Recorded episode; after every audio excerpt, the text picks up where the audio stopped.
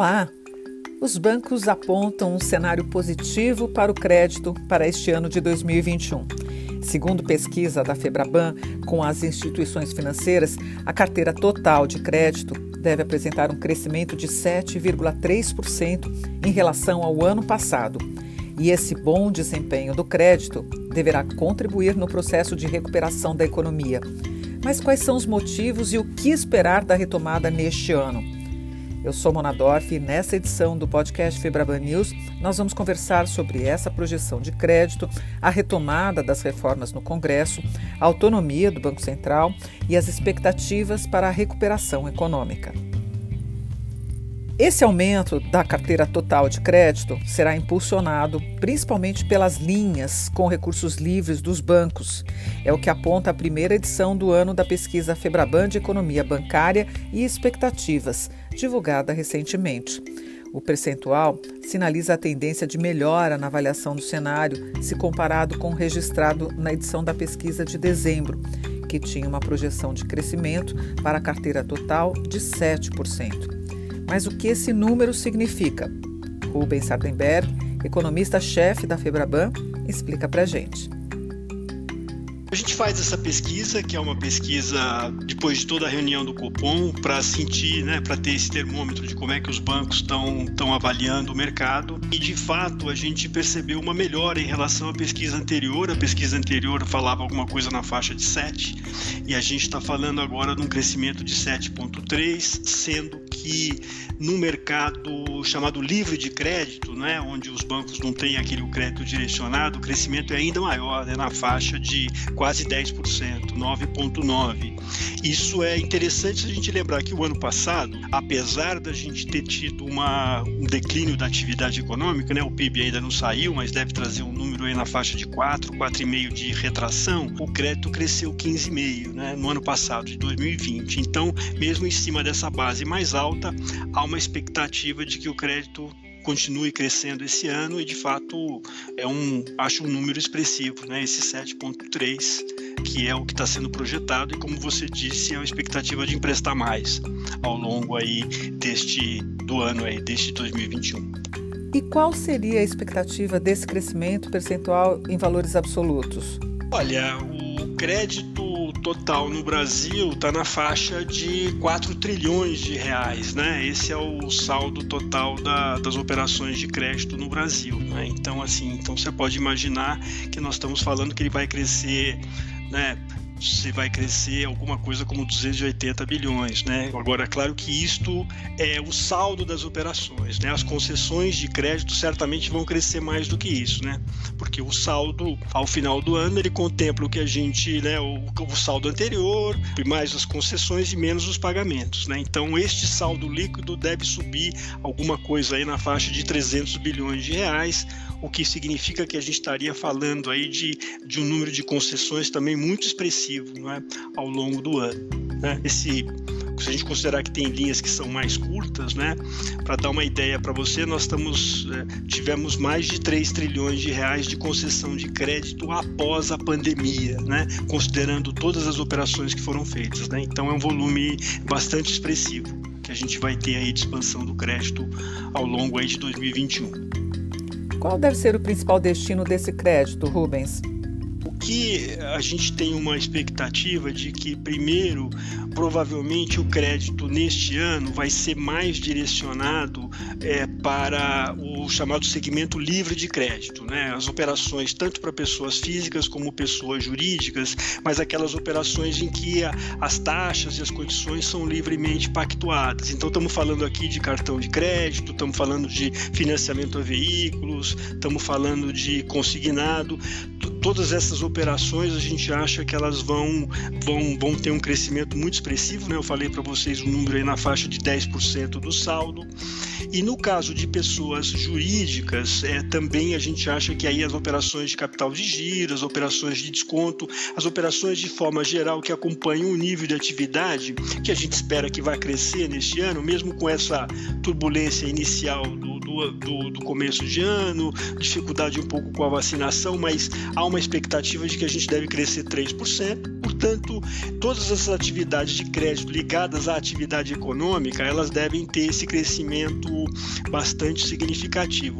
A gente espera um crescimento um pouco menor né, no chamado crédito direcionado. Por quê? Porque no ano passado ele foi muito puxado por aquelas linhas emergenciais, né, o Pronamp, o FGI, as linhas inclusive que tinham uma participação muito grande do, do, do setor público. Né? A gente acha que este ano, com uma progressiva normalização, esperemos que isto aconteça, a gente acha que essas linhas vão crescer menos. Né? Então, eu diria para você que nós estamos falando de muitas dessas linhas ligadas à atividade econômica, tanto em pessoa física como pessoa jurídica, e eu diria para você também que há uma expectativa muito positiva em relação ao chamado mercado de capitais. Né? Isso não está contemplado na nossa pesquisa, mas certamente nós devemos ter um ano também muito positivo se você pensar em termos de emissão de, de emissões de ações, de financiamento via debêntures. Existe um mercado também que vem se mostrando muito dinâmico, né? E é uma alternativa importante de financiamento para as empresas. Então acho que é por aí que eu diria para você que seriam aí os principais direcionadores desse crescimento de crédito ao longo de 2021. Essa alta na concessão de crédito não vem de hoje. Ela foi impulsionada desde março do ano passado, com o início da pandemia no Brasil. Até dezembro, os bancos acumularam 3,4 trilhões em concessão e crédito, um valor recorde. Além disso, entre 16 de março, data que marca o começo oficial da pandemia no país, e 31 de dezembro, o setor renegociou 16 milhões e 800 mil contratos com operações em dia eles têm um saldo devedor total de 971 bilhões e 500 milhões de reais. A soma das parcelas suspensas dessas operações totaliza 146,7 bilhões. Os valores geraram alívio financeiro imediato para as empresas e consumidores, que passaram a ter uma carência entre 60 e 180 dias para pagar suas prestações. A maioria dos agentes beneficiados com prorrogação de parcelas é representada por pequenas empresas e pessoas físicas. Isaac Sidney, presidente da Febraban, faz um balanço da importância da atuação dos bancos no ano passado, sendo essenciais para o período da crise. Olhando hoje, a gente tem aí uma concessão de crédito muito forte, algo próximo a 3 trilhões de reais. Ah, agora vamos para março. Né? Quando nós estávamos ali ah, num quadro brutal de incertezas, ah, uma imprevisibilidade muito grande, ninguém tinha naquele momento a dimensão e, e a magnitude da crise que foi extremamente severa. Houve uma corrida bancária por crédito, e aqui eu faço um registro: não se tratou de uma corrida bancária por levantar recursos, depósitos, aplicações, investimentos, Aqui é um jargão que a gente acaba usando, mas a corrida foi por crédito, a demanda por crédito ela explodiu, ela aumentou ah, entre 5 a 10 vezes e nós vimos, portanto, uma situação muito crítica. Naquele momento havia uma escolha a ser feita: a economia ou vidas. É, e foi muito difícil conciliar e compatibilizar isso ah, nessa trajetória. A economia ela praticamente colapsou, ponto de vista da paralisia da atividade econômica, o faturamento das empresas, a receita das empresas ah, diminuiu de forma considerável.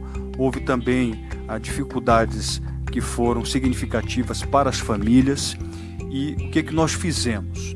Logo no primeiro dia em que o Banco Central, que atuou de forma ah, muito é, preventiva e também proativa, uma atuação fundamental que o Banco Central teve, provendo liquidez, até se antecipando ah, os bancos, ah, no primeiro dia do anúncio de medidas com o Banco Central, e nós conversamos com o Banco Central no final de semana que antecedeu o dia 16 de março, ah, os bancos então anunciaram um programa robusto de repactuação dos contratos dos empréstimos bancários.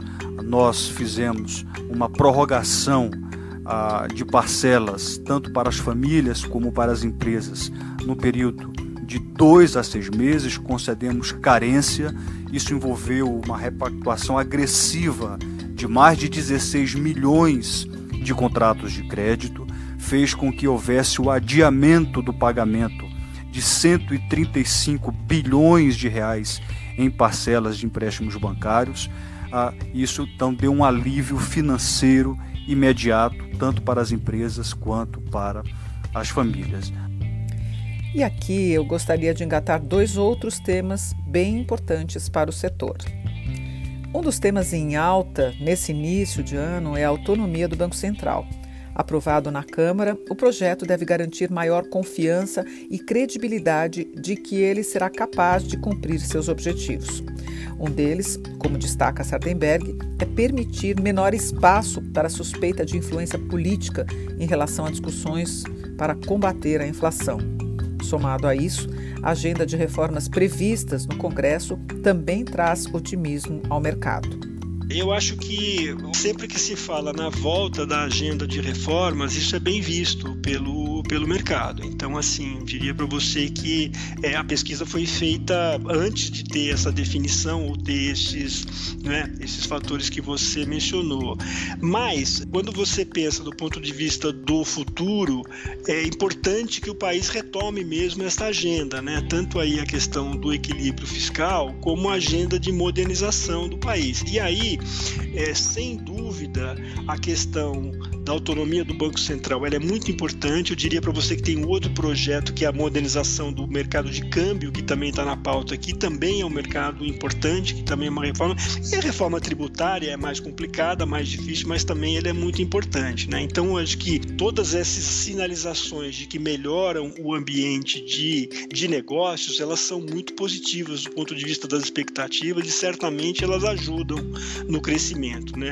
Acho que o principal da autonomia do Banco Central é que ela dá mais confiança ao mercado de que o Banco Central vai estar dissociado de pressões políticas com a missão de combater a inflação. Então, na verdade, isso é uma coisa fundamental do ponto de vista das expectativas. Né? Eu diria para você que eu, eu comecei minha carreira com inflação de 30% ao mês, isso é um flagelo e isso é impossível você ter um crescimento econômico de longo prazo sustentado com inflação muito alta. Então, eu acho que você ter um Banco Central independente é você tem esta garantia. É claro que hoje, na prática, a gente sabe que isso acontece. Né? Na prática, hoje, eu diria para você, o mercado considera que o Banco Central do Brasil é independente do ponto de vista prático, mas ele é independente porque os diversos presidentes concederam esta independência e se mantém agora na gestão atual. Mas é importante que ele tenha isto de, vamos dizer, de direito, não só de fato, é importante porque isto vai colocar o Banco Central fora desse jogo político, das pressões políticas,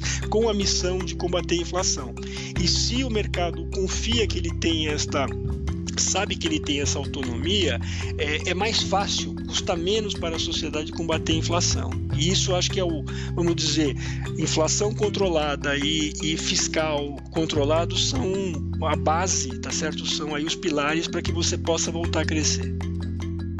A pesquisa especial de crédito da Febraban, divulgada nesta semana, mostra que a carteira total de crédito deve ficar estável em janeiro devido a componentes sazonais mas vai apresentar crescimento na variação de 12 meses, na ordem de 15,8%. O levantamento indica que os bancos continuarão a ser uma ponte para a retomada e que a oferta segue em ritmo importante neste início do ano. O cenário de pandemia e crise ainda é desafiador, mas podemos sim ter razões para acreditar em um ano melhor Além da aceleração do plano de vacinação, que é premissa obrigatória, outros fatores podem sustentar um crescimento mais robusto do PIB neste ano. Entre eles estão o cenário de baixa taxa de juros no Brasil e no mundo, o baixo nível de estoques, a poupança acumulada e a demanda reprimida. E, por fim, a possibilidade de novos estímulos econômicos. E, claro, o bom desempenho do mercado de crédito também deve dar tração à atividade econômica. Eu sou Mona Dorf e agradeço a sua companhia. Obrigada por acompanhar mais esta edição do podcast Febraban News, com novidades e tendências do setor financeiro que fazem parte do seu dia a dia. Até a próxima!